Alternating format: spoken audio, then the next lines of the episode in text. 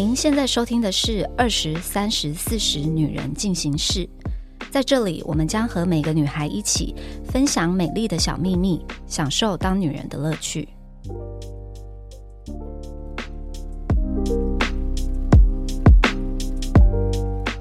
嗨，大家好，我是四十岁的代表 Nancy。今天呢，来陪我们聊天的是二十岁的 Sherry。嗨，大家好，我是跟男友都是火象星座的二十岁。啊你是火象 Sherry，我是母羊。大家好，我是今天的三十岁代表妮妮。今天呢，想要来跟大家聊一下，要怎么样跟另外一半的朋友还有家人相处。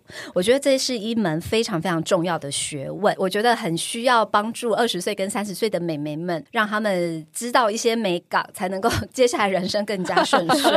我自己就有一个故事想要问问看姐姐们。我男朋友是狮子座的，很狮子座，比较爱霸道？是不是嗯，也没有，就是他在朋友面前非常爱面子。？OK OK OK，对，哦然后他在外面的时候，就是会比较想要顾全大局，他会觉得嗯在朋友圈里面那个氛围很重要。嗯对，所以我常常就是被他晾在冷落旁边。哦对他就会觉得顾朋友比较要紧，这样。哎、你是母羊座，你能被冷落？我也是母羊座、哎，母羊座，我要站到桌子上啊，谁要被冷落？好啦，因为星座我不是很了解，但是我觉得这件事情是你应该可以自己去争取你自己的存在感吧？是不是？是不是这样？或者是你可以跟他沟通啊？对对对，呃，应该说我不会当下就直接让他没面子跟他沟通，但我事后会不行事后会跟他沟通。就例如说，像我们之前就跟他的朋友圈一起出去玩，吃饭的时候他就会习惯先帮全部的人拿碗筷跟装饭这样，然后他就是会是先服务型的人呢、对他，他会哦先就是把我放在那里，他会没有注意到我，因为一起去的还有其他对情侣。嗯然后我就会看到其他人的男朋友，就是会先帮他们的女朋友拿碗筷跟装饭。哦我男朋友在做的事情呢，就是帮帮其他人的男友，对，呃帮他们拿碗筷这样，或是装饭。然后我就是被晾在那儿，所以我就想说，好吧，那我就自己去拿。但是因为装饭的地方真的离我太远了，所以就变成男友就是帮全部的人装完饭一轮之后，没有帮你弄吗？他没有注意到我，他完全忘记，就是他完全没有注意到我的存在。然后我就主动跟他说：“你可以帮我装饭吗？”然后他才帮我装饭。哈，这个我会生气，但我不会当下生气，我会回家我就发飙。哎对所以所以他的全部人没有包括你哦。对啊，这什么意思、啊？我刚以为是他帮所有的人拿碗筷，然后我刚本来正要接劝你说。没有什么好生气的，就去把饭拿来，不要公主病。但这个蛮值得生气的。对，我就是蛮奇怪。我也有问他说：“那为什么他会忘记我的存在？”他就说他觉得在场就是大家都是朋友。我就说：“那我不是朋友吗？我应该也是朋友，他应该也要你朋友也是帮我当成朋友啊，对啊对啊然后他就会说，他习惯性就是先想要顾大局，他会觉得嗯大家都要开心，大家要怎么样，但他就会完全忽略我的情绪，就明明我不开心啊，假设如果这种状况，我通常就会跟他一起站主场。感觉他会做这种事情，他第一他要安抚所有人嘛，他就是习惯性站主场的人，对对对我就会跟他一起站主场，我不会让自己变成边边的一个人，这样子，嗯嗯嗯我就会跟他一起去张罗这些事情啊。哦对我个人的处理方法，这好像是一个好妮妮呢？方法妮妮会怎么样？我好像会跟他说我不喜欢这件事，然后但是因为我是很爱跟男朋友撒娇的人，会回家跟他哭、哎，我就会说你以后可不可以记得，你就帮我一起装嘛。啊，我说这辈子我真的没讲过这种话，真的没办法。哎、我跟你说，我男友就是这种，就是他他也，就是是但是他没有 Sherry 男友那么夸张，他就是会帮大家装，我只是那个之一。我不太习惯在晚上吃太多白饭，嗯，嗯所以通常如果在家要一起装饭，他都会记得说，哎、我的半碗对啊，嗯他帮大家一起，我就是那个大家之一，我就又会获得一碗白饭。哦这种，然后像我吃饭，我是习惯一定要有筷子加汤匙。如果帮大家一起，他可能就会只会拿筷子，啊，就自己去拿一下就好啦。我会自己拿。哦但是或那个是就直接叫他去拿。对，但是我后可是你心来就会，里是会不开心，我就会觉得说，你在家你都记得啊，为什么你去外面就不能记得？哦对，我也觉得，因为我们私底下我跟我男朋友相处的时候，完全没有这些问题。对啊他也非常照顾我，然后私底下就是有什么小细节啊，他都会记得。嗯但是，一旦到有他朋友的场里面，他就是会以朋友为主，嗯。他会整个有点像忘记我这个人的存在，我就要一直：“Hello，我在这里哦。”因为他也不会做球给我，他跟朋友聊到一个掌控那个场子啊，你不要等别人做给你啊，硬起来。对啊，硬起来啊。但我跟他相反，就是我有跟他讨论过，因为在我的朋友的场子，我都会一直帮他做球。就是例如我们聊到一件事，我就会一直说：“哎、我男朋友就是也怎么样，让他加入啊对对对这个话题。我也会，我也对会。对这个我觉得对是要但是我男朋友完全不会做这件事，他就是完全忽略我存在，我就是要一直帮自己做球，帮自己加入这个话题、这个圈子，这样子。哎，但我觉得刚 Nancy 那个解决办法很强哎。我不会让大家就是看不见我的，嗯对，对 听起来很可怕。没有，但是我觉得这一题就是聊跟男友的朋友跟家人相处嘛。我觉得跟男友的朋友相处，这个也是一门很重要的一个学问。我觉得你要让他的朋友们是喜欢跟你相处的，就是如果你一直都是处于那种好像在角落被冷落，然后人家跟你聊天你也搭不上话的话，那我觉得对感情来说其实是扣分的。嗯，有两个状况嘛，一个状况是他就觉得说，哎，你跟我朋友也处不来，那要不就是以后跟朋友出去你就不要来，或者是也有另外一个可能性，搞不好就是他朋友就觉得，哎，跟你就是也玩不在一起，可能久了他可能也会觉得说，哎，这个女生是不是跟你不是这么适合？嗯就是有一些人是会很容易被身边的朋友所影响的，所以我自己。对于跟男友的朋友相处这件事情，我都是属于比较偏主动，因为我本来个性就是算是蛮随和的人，我也是属于就还蛮愿意跟不同的人聊天啊什么的。但是对于另外一半的朋友，我会再更进一步的，就是哎，主动，对，就是主动去聊天，然后主动去认识他们，然后主动的去跟他们相处。但是当然，我也不是说哦要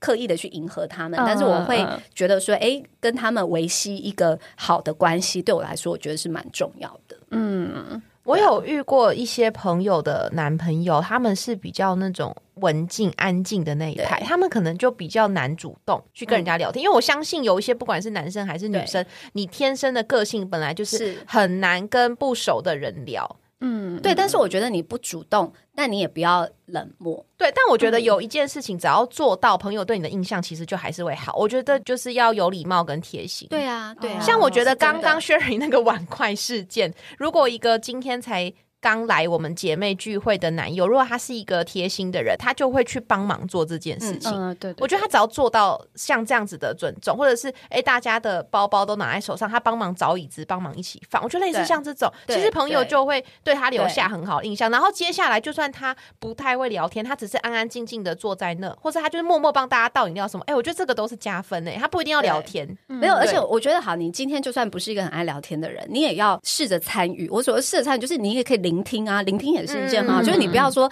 哦，感觉好像哦别人在聊天，然后就是没事就那边划手机，我觉得这样嗯这种就不行，嗯就是会让人家觉得说，哎，等下你是很不想在这里，是不是？你也可以走啊，大家也会觉得你在这，我们很多话还不能讲。对啊，你在装什么？好想听你女友抱怨你哦。对，就是类似这种。我自己是觉得说，要跟另外一半的朋友维持好的关系，我觉得蛮重要的。当然，不只是说哦，为了想要融合他的生活，对我来说，我会觉得跟他的朋友们相处也是一个非常好的。观察自己男友的方式，我个人是非常非常相信物以类聚这件事情，就是他身边的朋友是怎么样子的人，什么样子的层次会做什么事情。有一个说法，就是他你身边最亲近的五个人加起来，就会说明你这个人很多的个性跟人格特质，非常非常相信的。所以，如果你没有花时间去跟他周遭的朋友相处，可能会 miss 掉一些你应该观察到的事情，自己会觉得这件事情还蛮需要去花点心思去经营的。那我也想问姐姐们，那你们有没有觉得跟另一半的朋友相处有什么要注意的事情，或者哪些事情会和另外一半觉得很丢脸？就是是什么有地雷？地雷啊，就是绝对不能在他朋友面前跟他吵架、耍完全脾气啊，这种不行啊完全同意。对，这绝对不行。你有什么架要吵，回家关起门来再吵。对，嗯嗯嗯嗯嗯对，就是这一点，我觉得是大地雷。嗯，但是我年轻的时候，你知道，也是有做过这种，是喝醉了。我不知道你们记不记得，以前在一零一的地下室，就是现在鼎泰丰的地方，以前其实是一个夜店。你们好啦啊，哪一集？我我 Spark 吧，anyways，反正就是我跟你同年我代我那个 年代呢，那个时候 Spark 是一个很红很红的夜店，然后我们就每个礼拜都在那。喝醉的时候，就是情绪就会特别大，然后就某一次喝醉，可能不小心转头看到 Mike 在跟别的女生讲话，就是或许别人只是自己过来跟他搭讪什么的，嗯然后就不知道为什么就一把怒火会，因为通常我发生这种事情，我就是会直接过去，面带笑容，但是眼睛里面都是刀，嗯在想说这女人你想怎样？而且你以前又很辣很正，Oh my god！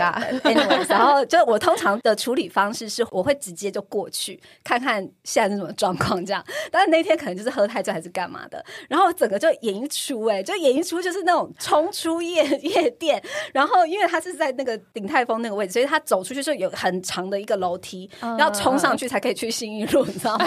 我还这样子一路拔腿狂奔，然后就冲出去新一路，然后就在那个大马路，还记得那时候刚好在修路，所以那路是封的，然后就在那边演一出那种夜晚，然后这样很生气，这样冲冲，然后迈过来就追我，这样，总之跟我道歉，好好就就没事了。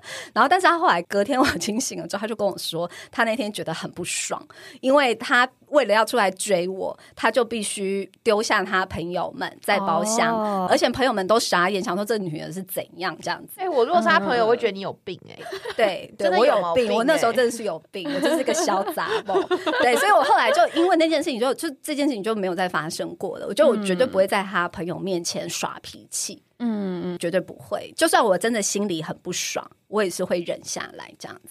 哎，我还觉得有一件事情也不要做，不要在他朋友面前说他哪里讲的不对，就跟他站逻辑，哦对对，不可以让他没面子。也是回家再讲，或者是如果这件事不这么重要，他是非对错没这么重要的话，也不用急着当下讲他错。就是不要让他觉得好像下不可是这这个超容易发生，就是比如说你男友讲讲讲讲一件事，你就会说，那明明就不是这样，上次他不是这样讲，我跟你讲，就踩雷了，就蹦了。对对，我觉得尤其就是男生会特别 care 这件事情。嗯对啊，所以这一点我觉得还蛮重要，绝对不能发生。还想问，因为刚刚都在聊朋友嘛，如果是跟另一半的家人相处呢？因为我自己都还没有遇到过另外一半的家人，然后也一样就是好奇有没有什么地雷。还没遇过家人，你怎么会想要知道家人的相处？感觉离你还很远。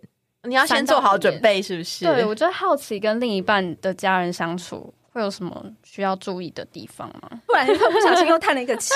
我觉得就是有礼貌，然后相敬如宾，就这样保持嗯距离。那如果是第一次见面呢？第一次见见面就是，当然就是要演个乖乖的乖女孩啊，有礼貌啊，叔叔阿姨好，然后面带笑容。平常讲话可能没有这么的活泼，活泼也不用过头，不要演过头，就是大概嗯嗯多加个二十 percent 吧，这样子。对，啊，我 你就是演到爆，演好演满的那种啊、三十岁见家人，演好演满啊！我觉得演好演满，就是一个乖媳妇，就是一个乖女友。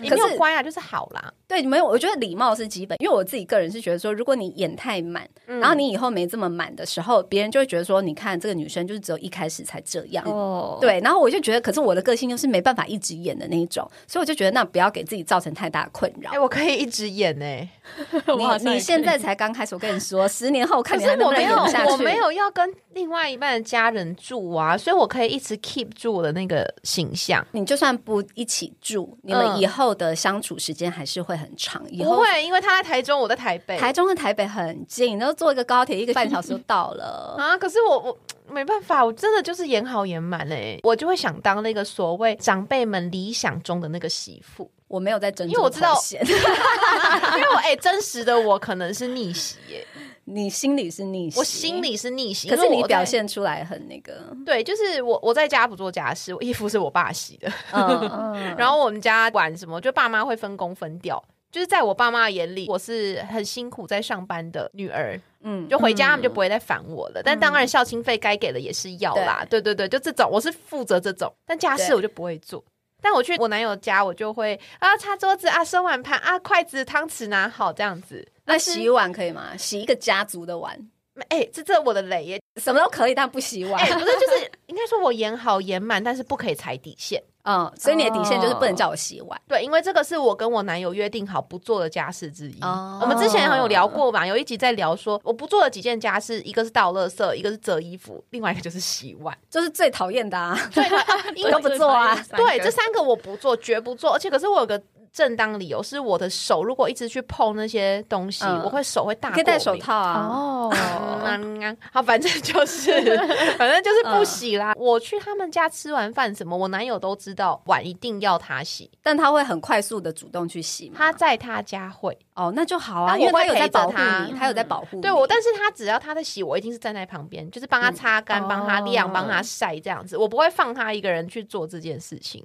嗯，但是我记得很久之前有一次我去他们家，就可能刚好中午大家一起吃饭，吃吃到一半，在他们家就是妈妈煮饭，然后我们吃完，他洗我陪洗。然后那天他可能吃到一半，不知道有什么事情，他就先上楼，因为他们是透天处，然后我们在一楼吃饭，他就上到四楼的房间，然后他就消失了。那怎么办？然后那时候你知道餐盘吃完，那个局面就很像是尴尬，尴哎尬，因为尬我要收，我要洗啊。然后我那时候，我那时候心里面我在天人交战，我就在想说，今天到底洗还是不洗？你很怕洗了以后就要一直洗。对，一嗯样的问题，洗一辈子。然后没有，后来决定了，我打电话叫他下来，我就说饭吃完了，你下来洗碗。嗯嗯嗯，对，后来只还是他下来洗，哦对，那很好啊。但我就记得我那时候有有这一出，会有网友问我说，到底嗯去男友家里要不要洗碗？我自己是这样，就是如果我今天只是去男朋友的家里，嗯我不会去洗碗，我也不会假装，我连假装都不会，我就是吃完，然后我就会好好把它收到水槽，然后就是去客厅坐好，嗯我不会假装说，哎、阿姨我帮你洗，我不会。嗯然后那时候跟 Mike 在一起，就是我们还只是男女朋友的时候，我也不会，可是我就一定会至少做到说，哎、帮忙收，然后放过去放好什么的这样子。嗯，可是我不会 offer 我要洗碗这件事。可是我后来我们已经订婚了，然后那时候去我公婆家，因为我就觉得他们都已经煮了，然后怎么弄的，然后就是好像我就是顺手洗这样。那因为我本人其实没有到这么痛恨洗碗，就是比起来我更痛恨晾衣服这件事情。所以我们家有烘衣机，没有洗碗机，所以我你家没。有洗碗机，对我生了两个儿子，你不装洗碗，机，在就是很后悔。然后我们缺洗碗机也配哦，对啊，洗碗机也配，拜托赶快来。那个时候我的身份已经变成是未婚妻的时候，我就会顺手洗一洗，这样就洗了一两次，我不知道是不是可能让我公婆觉得我没洗干净还是怎样。后来他们就会跟我说没关系，没关系，你就放着，你就放着这样子。他这样子讲说，我第一次说没关系，没关系，我洗。然后他们就说没关系，没关系，你放着，然后我就放着了，我就放着哎了。我有一个朋，友，就你也不要演过头，你知道你嗯你要嗯你要假装一下，但他们如果再讲一次，你就哎对，赶快趁机理成哎章。对，我朋友都说一定要做想要洗碗这个动作。哦，他说他给我的观点是，这个时候你也可以观察出你未来公婆是怎么样的人。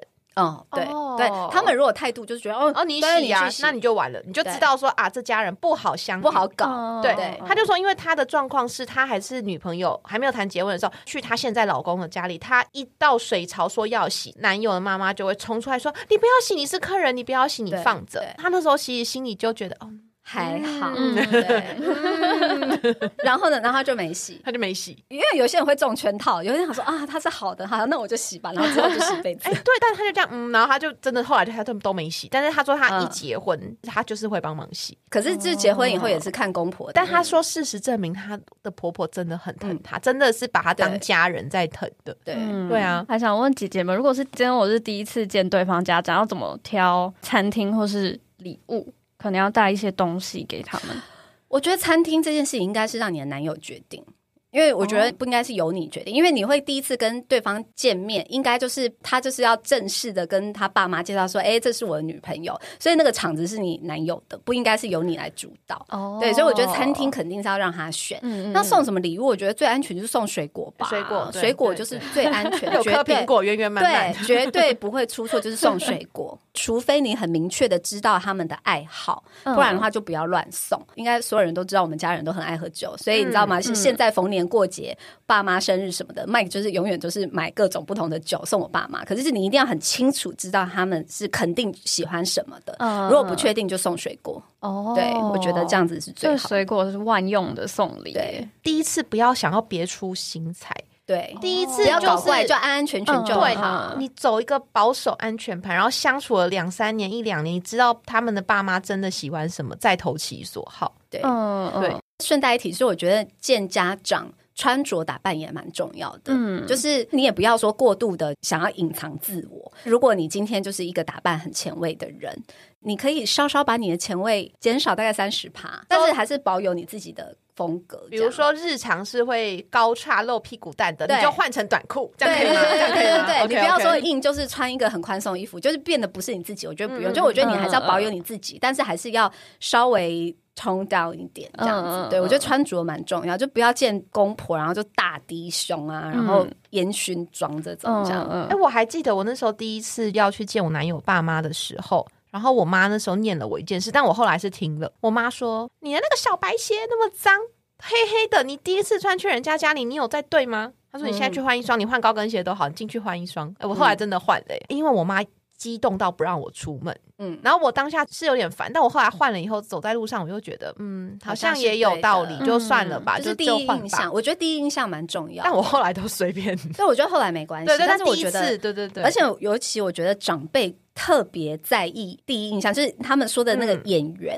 哦他第一眼看到你那个感觉是怎么样？他真的就是决定后面一切真的而且他如果看你看顺眼了，知道吧？你以后的空间你知道就很大。那如果看你不顺眼，就各种不爽。对，嗯我突然想到，我男友第一次来我家做客的时候，他明明就不是一个只说酒量特海量，他不是那种。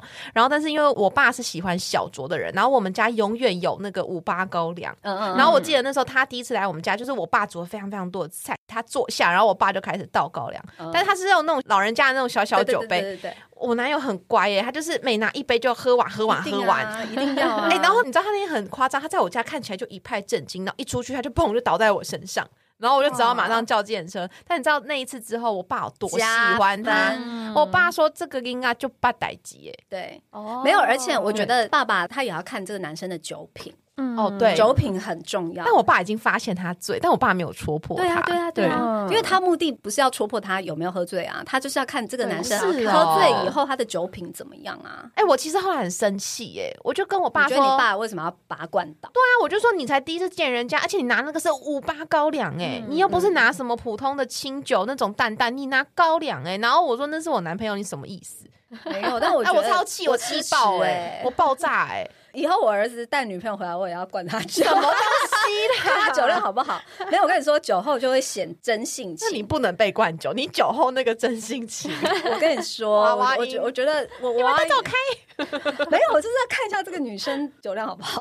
好可 突然自己嘴软怎样？哎、我还觉得就是 Sherry 刚讲的那个什么第一次见面，刚刚讲在餐厅嘛。如果是在家里吃饭，我觉得还有一件事情你做到，长辈也会很喜欢你。如果今天是爸爸妈妈煮饭，你把菜吃光，哦，对 他们很在意这个，好在意这。个哦。可是有时候真的很饱哎、哎、就是尽量吃，就是尽量吃啊而且我很挑食，你绝对不能挑食。我跟你说，你任何不吃的，除非你是过敏，吃了会死掉，不然你这什么都要给它你第一吞下去。次不要挑吞下去对第一次不要挑食，嗯但你可以事后让你男友去透露那个其实你很挑食的那个讯息，哦我觉得可以吧。妈妈可能就会觉得说，哎、你你还是把它吃完，会吗？还是不会？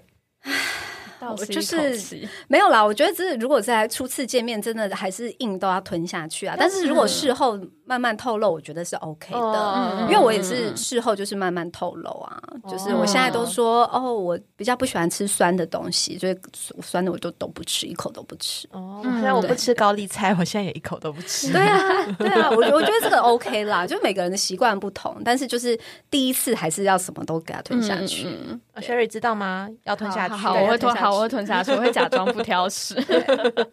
那我还想要问一件事情，因为我上次有跟我一个朋友聊到，然后他就是说从学生时期交往到出社会，就是她跟她男朋友在一起的时间很长，因为有横跨到下一个时期，在什么时间点开始送礼？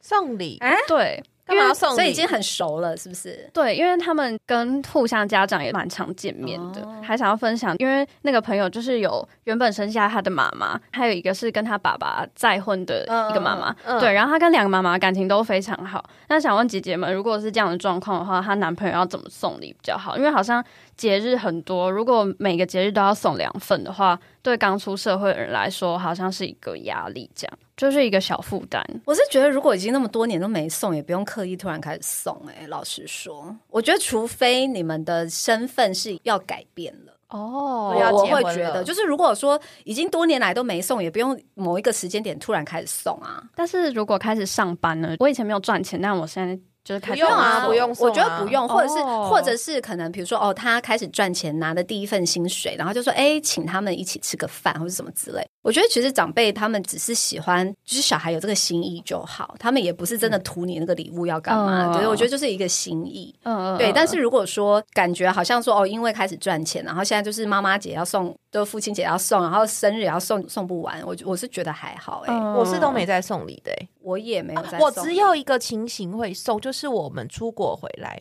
哦但是我的那个送都是伴手礼而已。对，嗯对，就这样。我也没有在，送礼、欸，我也没有在送礼嗯，但是我就是请他们吃饭。我跟我自己父母也是，我也没有在送礼，就是跟我父母就是包红包，我也没对在送礼。我就是吃饭呢、其实突然送礼，其实长辈心里也会有压觉得哎力吧？突然干嘛这样子？对，嗯我觉得没关系，就可能顶多顶多一起吃个饭就好。嗯对哦对啊，这个年纪比较注重友情跟爱情。嗯那我想要问姐姐们，就是觉得如果有有家庭之后，然后工作稳定之后，对于爱情、友情跟亲情，或是自己，就这四个来说，比例会改变很多吗？哦你说哪一件事情优先？是不是？，对，你在不同的阶段，你的排序一定是不一样的。我现在四十岁，回头看二十岁，二十岁当然多数的人就是爱情的占比一定是很大的。二十岁通常是亲情占比是最少的，对对通常就是爱情、友情，然后工作可能还排在爱情之后。对，但是我现在回头过，我会跟二十岁的你。就是请把工作的占比再稍微拉高。二十岁的时候，你工作的这些体验，其实这些经历会对接下来三十岁、四十岁的你造成非常非常大的影响。所以我个人是觉得爱情比例可以略降，然后工作比例可以拉高。让我觉得友情这件事情，就是年纪越大，你会越来越看淡它。但我所谓看淡它，不是说哦，你人生觉得你不需要友情，而是越长大之后，你会发现说，诶，其实友情是有很多不同的形式的存在着。就是以前你二十几岁的时候，因为你们可能大家都是诶，以前从学校一起毕业啊什么的，就那个时候你们的出发点跟立足点都还蛮接近的，所以二十几岁的友情是非常非常多的共通点，然后你就会觉得说，哦，我好像友情在你人生占非常大的很重要占比。但是其实你到三十岁、四十岁之后，你会发现说，哎，大家前进的步伐会不一样，所以你很自然而然的在这个过程中，你一定会流失掉一些你原本觉得很坚固的友情，但是你也会有一些新的友情，但是这些新的友情，它就会跟你原本那种友情不太一样了。我觉得到了年纪略长，你会发现说，哎，你的友情会被切割成很多种不同的形式，可能有一些人是，哎，你工作上有互相交流的友情，这些也是真诚的。我说的不是那种呃，就是利益交换哦，是真诚的在工作上互相有帮助的友情。那你也会有单纯的就是情感交流，讲一些屁话，然后讲一些八卦，讲一些乐色舒压的这样子的友情。就我觉得你长大以后，你的友情会被分成很多类，然后你会慢慢的对于一些哎已经。在人生的步伐上不太一样的这些友情的逝去，你就不会感觉到它是一件这么重要的事情。所以我会觉得二十几岁的人，我会希望就是把工作跟爱情。就是我觉得三十岁，他比较像是一个人生要经历很多转泪点的时候，不管是可能开始考虑你的身边的伴侣是越来越稳定啦，然后你可能工作啊什么的，再来就是亲情，因为二十几岁通常就是都在外面就觉得。